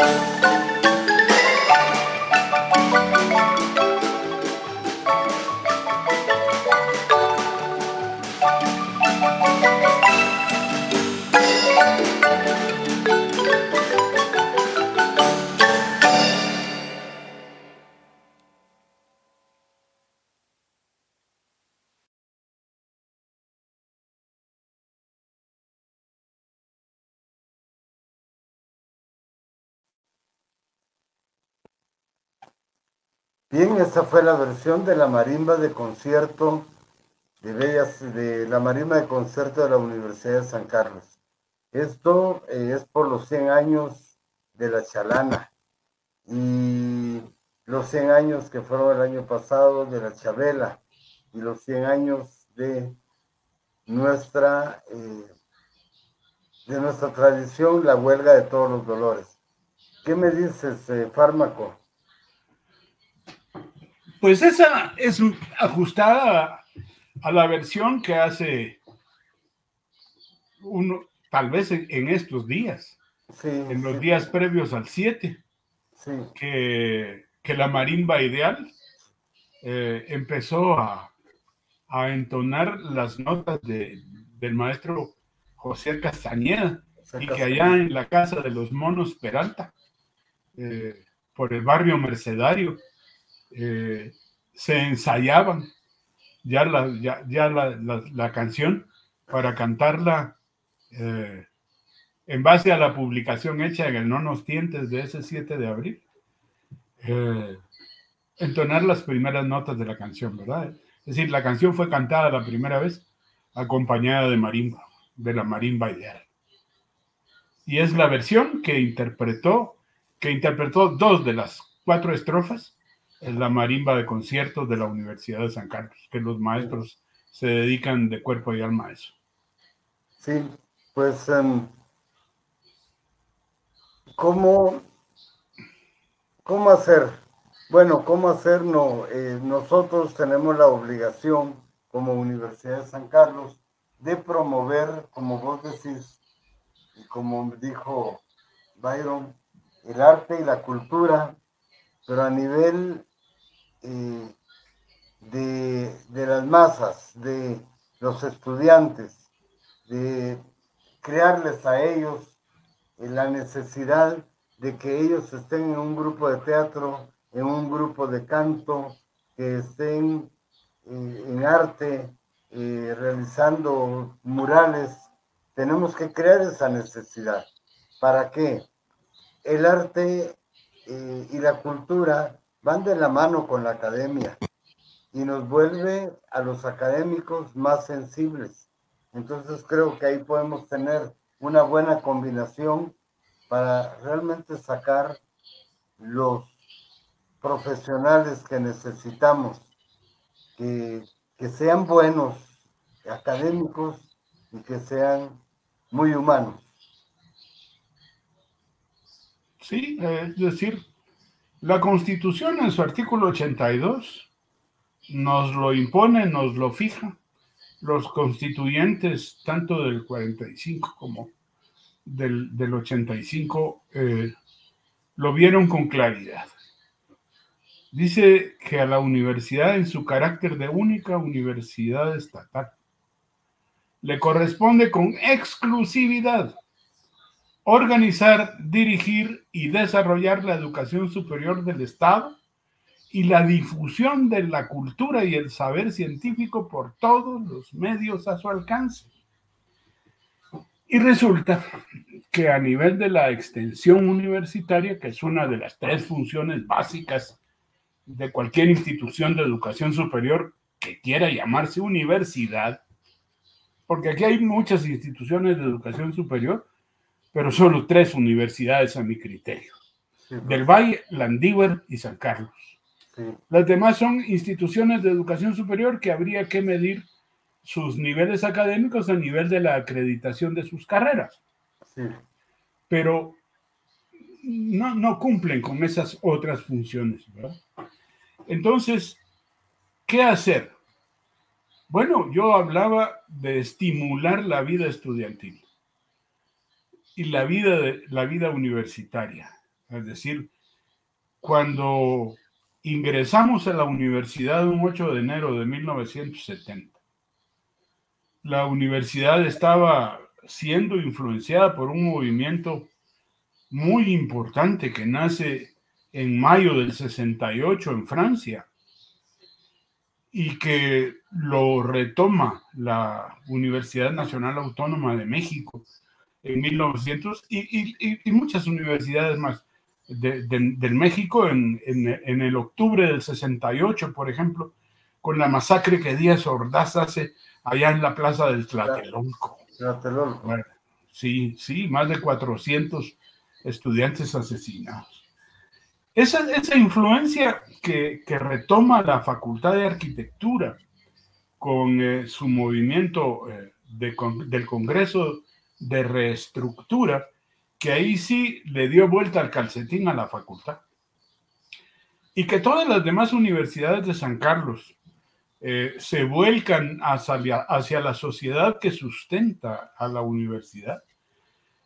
Nacen los programas de las experiencias docentes con la colectividad, con la comunidad. Eh, nacen el ejercicio profesional supervisado eh, en, las mentes brillantes del doctor eh, Pomés, por ejemplo, en, en, en, odontología, que es donde la idea inicial se concibe. Pero a nivel de la, de la cultura, eh, y la huelga de Dolores tiene muchísimo que ver en, en ese sentido, se empiezan a estimular los grupos de teatro. Y grupos de teatro prácticamente profesionales.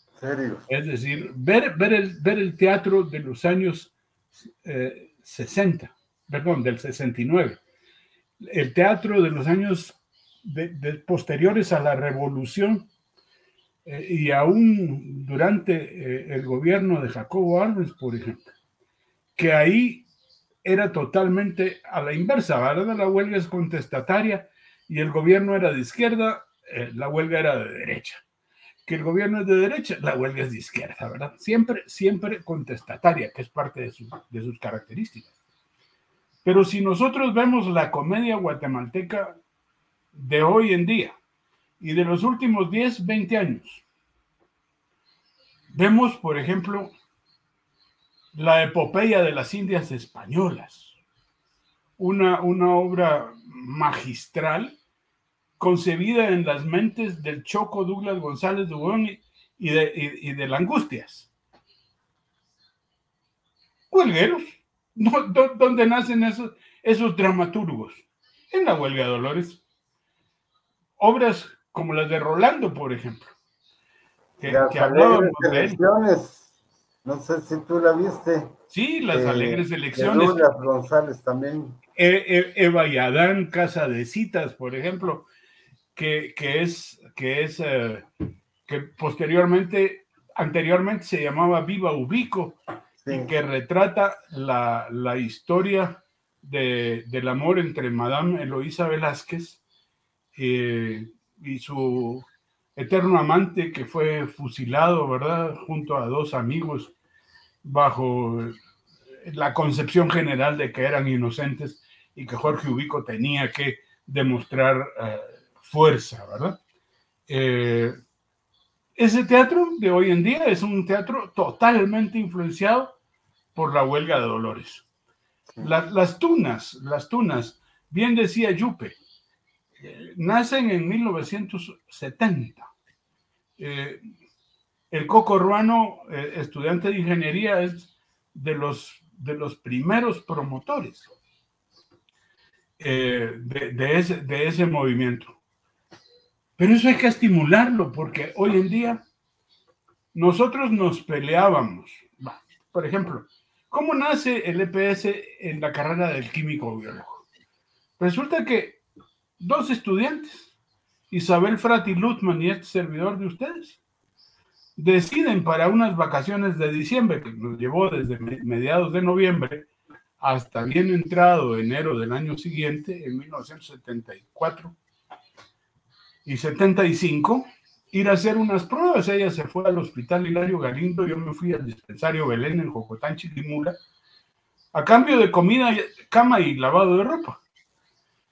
Al, al regresar de esa experiencia lo escribimos y 15 días después la junta directiva estaba aprobando eh, el EPS de los químicos biólogos. Nos peleábamos por ir a hacer prácticas al hospital, no queríamos salir de ahí. Hoy en día los muchachos piensan que eso es castigo, Es que ese es un trabajo pesado. Hay que cambiar esa idea, hay que estimularlo. ¿Cómo se puede estimular? Uno, llevando lo que ya tenemos a los centros universitarios para que conozcan qué es una estudiantina, qué es un grupo de teatro, cómo se hace la difusión de la cultura. Nalga y Pantorrilla, 15 a la esquina, eh, La Dolorosa de Derecho, íbamos a los barrios populares después de, después de la velada estudiantil a representar nuestras obras a lo largo de todo el año. Pero eso ahora hay que estimularlo a nivel de concursos, por ejemplo. La Dirección General de, de Extensión Universitaria debiera sacar concursos de estudiantinas, concursos de teatro, con, concursos de orquestas sinfónicas, de bandas, de conjuntos musicales, eh, hacer eh, concursos de ensayos y otras formas literarias. Eh, todo eso se puede hacer, pero necesita estímulo. Y resulta que en la universidad de hoy, y estoy pensando prepandemia y, y, y, y post pandemia cuando regresemos a la presencialidad, pero la universidad camina por inercia. La universidad camina como siempre. Y, debemos hacer un alto en el camino. Tenemos que hacer el inventario de la actividad de la universidad y de verdad eh, transformarla, si no es difícil. Nosotros participamos en el movimiento de reforma de los años 90, del 92 al 96. Presentamos un informe al Consejo Superior Universitario que tenía todos los marcos político, filosófico, nuevas necesidades sociales y cerca de 80 o 70 y pico de reformas que la universidad requería. ¿Qué hizo el Consejo Superior Universitario? Aprobó el marco filosófico, aprobó el marco político y parte sin novedad. Engavetó las demás reformas.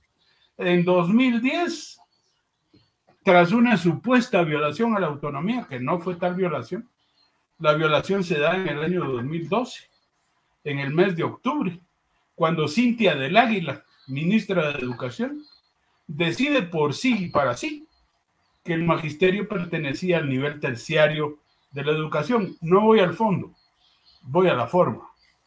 Ella no era quien, muy ministra de educación puede ser, pero no tenía el poder de decidir, decidir, si correspondía o no al nivel terciario. Esa decisión correspondía única y exclusivamente al Consejo Superior Universitario. Le corresponde con exclusividad organizar, dirigir y desarrollar la educación superior del Estado. Así dice la Constitución.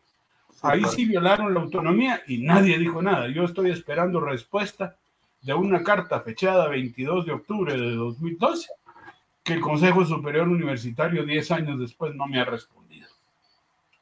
Pero hay el estímulo, Gustavo, el estímulo al retornar a las actividades para estimular la creatividad de los universitarios y tener material, porque yo, yo me imagino ¿Cómo estará la doctora directora de la Dirección General de Extensión queriendo, teniendo la voluntad necesaria para llevar, pero ¿y si no hay? ¿De dónde, de dónde se saca? Fíjate que eso es lo que está pasando con la estudiantina, con el coro y con el ballet. Y el teatro, no digamos.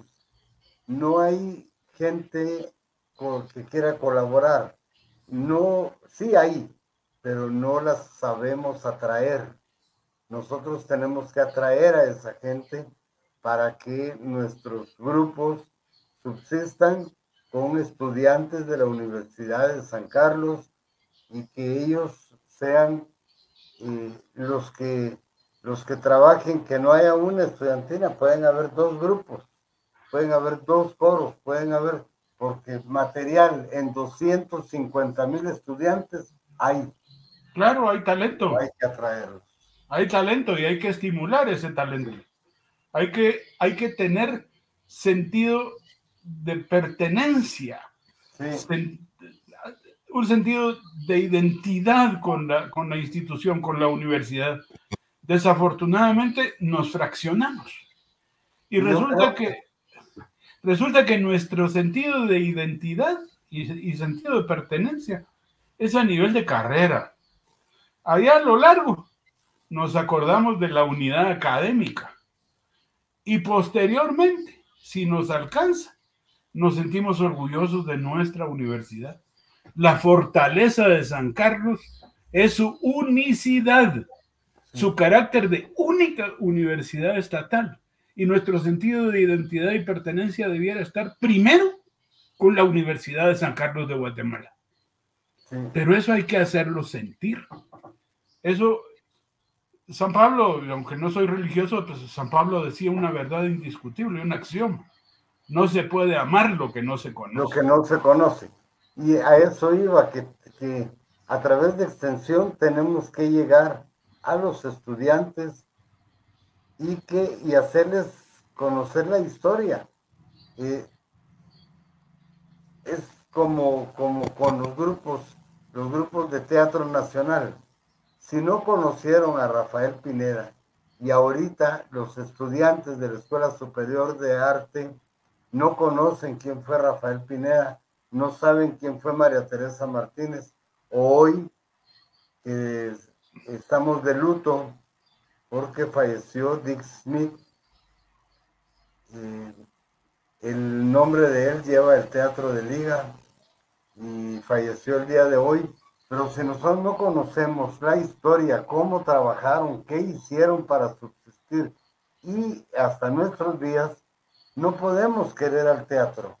Tenemos que, tenemos que saber la historia de la universidad, por qué se le dio la autonomía durante la revolución, quiénes lo firmaron, qué problemas ha tenido la universidad, los mártires. Es nuestra memoria histórica la que tenemos que tener presente para no volver a caer en lo, en lo, mismo, para que defendamos y, y, para que defendamos esa sangre que se ha derramado en vano.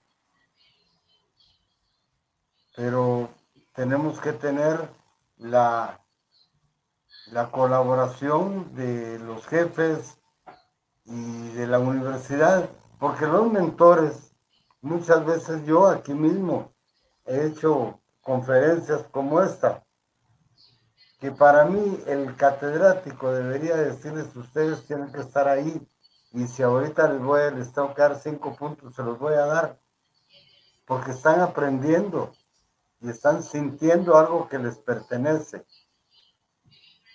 Yo estoy, yo estoy de acuerdo contigo, Gustavo.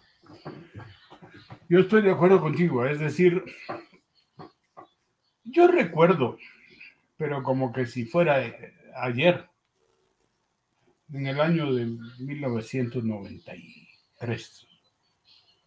Era representante de la Facultad de Arquitectura el hoy arquitecto Carlos Ayala. Un hombre brillante, un alma muy noble. Y la propuesta de él como representante estudiantil de arquitectura y diseño gráfico era que hubiera un curso de inducción en, la, en todos los pensas de, de estudio de las carreras de San Carlos, dedicado al estudio de la universidad, de su historia, de su trayectoria y, de sus logros. Pero eso con el tiempo se ha caído en que ni siquiera, si mucho llega a la unidad de un curso, y no, debiéramos tener eh, un, un, sistema de inducción a la universidad, a los estudiantes de primer ingreso, para que realmente, para que realmente supieran de, la historia. Por ejemplo, pregunta uno a los muchachos si conocen sobre las reformas de José Liendo y Goicochea, por ejemplo, que eran las, reformas borbónicas uh, de los inicios de, la universidad, en, en, los inicios tal vez del siglo XVIII. Y aquella universidad, dirigida por, por dirigida, uno, dependiente de la corona real, sí. eh, dependiente de la iglesia, en donde los dogmas prevalecían sobre, sobre la ciencia. Y resulta que José Leando y Goicochea plantea, logra y realiza las transformaciones en que la universidad no debía depender de la iglesia, ni de la corona.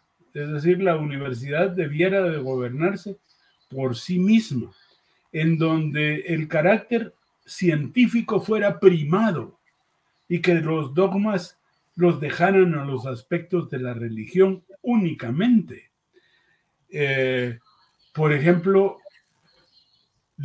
el, carácter de las regalías, el regalismo, por ejemplo, que es la última de las de Liendo y Goicochea, en donde se atreve a plantear y se logra que las regalías ya no se fueran para España, sino que se invirtieran en la propia universidad.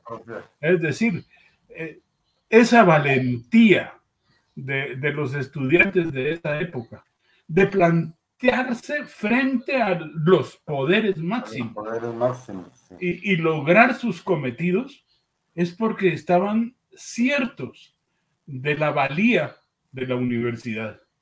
Y hoy en día Hoy en día los estudiantes, ni los profesores, se atreven realmente a plantear una propuesta totalmente distinta, que realmente sienta el cambio en la universidad.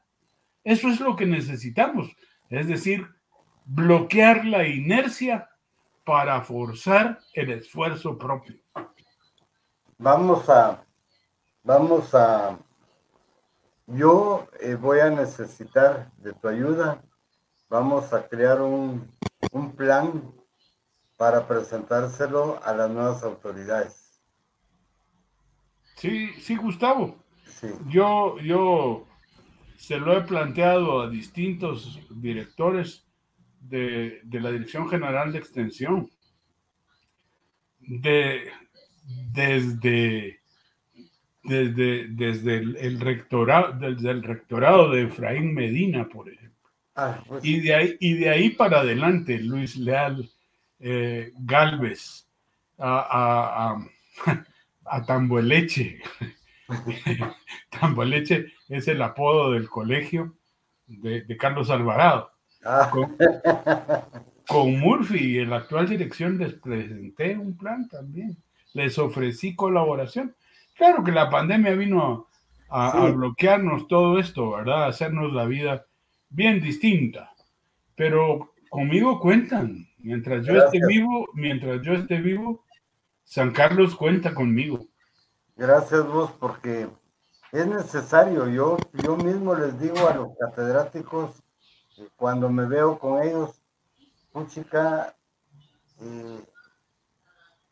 llamen a los estudiantes y háganlos a que vean nuestros trabajos para que comiencen a amar la universidad y que a ellos les llame la atención de estar eh, con nosotros, de estar eh, de partícipes, de ser representante de la universidad, porque eso es lo que, lo que se pretende, que sean representantes ante el pueblo de Guatemala, porque nosotros no vamos a ir, claro que iremos, pero, pero nosotros no estamos haciendo artistas para que vayan a presentarse al Teatro Nacional. Nosotros queremos artistas para que vayan a presentarse a las plazas de las aldeas, donde nunca llega arte, ¿sí? Como debe ser, como debe ser, y ahí Tom- estaremos nosotros presentándonos. tomado del Evangelio de Mateo, como es el personaje del rey feo, de este rey feo. Farmacoco Mateo. Mateo, Y, y- y Mateo, porque es el, el émulo muy respetuoso de la religión, aunque no soy religioso, eh, del apóstol Mateo. Mateo, por ser el más indigno de los apóstoles, era el cobrador de impuestos. sí, Pero de su evangelio se toma la frase de id y enseñad a todos. Que, que, que San Carlos hizo suyo a principios del siglo XX. Eh, entonces, eh, con el maestro Guerrero, ¿verdad? Eh, con el rector Guerrero que, que implanta ese lema, id y enseñad a todos del Evangelio de Mateo. Así tenemos que llegar sí. a las plazas más sencillas, a, a- a la gente más humilde y en un lenguaje que nos entienda. Y a, los, y a los patojos, a los estudiantes nuevos, a los estudiantes. Hoy en día tenemos recursos increíbles. Las redes sociales a ellos les llegan y ellos las atienden. Por esa vía hay que entrarle a los saben cómo manejarla si les gusta. Sí, Entonces, sí, por esa vía, sí. sí. sí. Sí, pero Bueno. conmigo, conmigo cuentan, Gustavo. Gracias. Y eh, te doy las gracias por haber estado conmigo ahora hasta el final. Este, yo deseo lo mejor en el desfile que habrá el viernes, la, el trabajo que realizarán el 7 en Musac, que se realizará siempre el altar y, y la presentación en el pasaje Rubio, eh, frente a, a la lápida que está ahí de Oliverio Castañeda. Sí. Ahí también nos reuniremos y los esperamos. Guardemos las medidas de seguridad, que es lo, lo que tenemos que hacer y es poco lo que tenemos que hacer para resguardarnos, ¿verdad? buena mascarilla, sana distancia, no aglomerarnos y poder disfrutar de la actividad. pero evitando en todo lo posible el riesgo de ese bicho. Sí. Bueno, en nombre del Centro Cultural, en nombre de la Universidad de San Carlos, de Extensión Universitaria, de los ex reyes feos, ex huelgueros y de todos los participantes esta mañana, eh, les deseamos una feliz, felices vacaciones de Semana Santa. Y muchas gracias, Farmacopo, por haber estado con nosotros y luego me voy a poner al habla contigo. Muchas gracias, Gustavo. Yo te agradezco y viva su majestad Xibalbá y todo su séquito que conforman la Real Cofradía de la Huelga de Dolores, que al único requisito para estar ahí obligadamente es haber sido rey feo universitario. Rey feo universitario. Bueno, dice Carlos Garrido, eh, doctor Carlos Rolando Garrido Reyes, saludos, dice. Y Lidia Rojas, qué bueno verte, Gustavo, saludos. Pues por aquí andamos y aquí estamos en las jornadas de, de la celebración de, de nuestros de nuestros símbolos. Y muchas gracias a todos. Buenas En tardes. el, en el ICO vigésimo cuarto aniversario del nacimiento de la huelga de Dolores, aunque la Escuela de Historia ha descubierto en investigación hemerográfica que no fue en el 1898, sino hay evidencia en periódicos desde 1893. Así que sería el ICO vigésimo noveno aniversario de la huelga. Muchas gracias.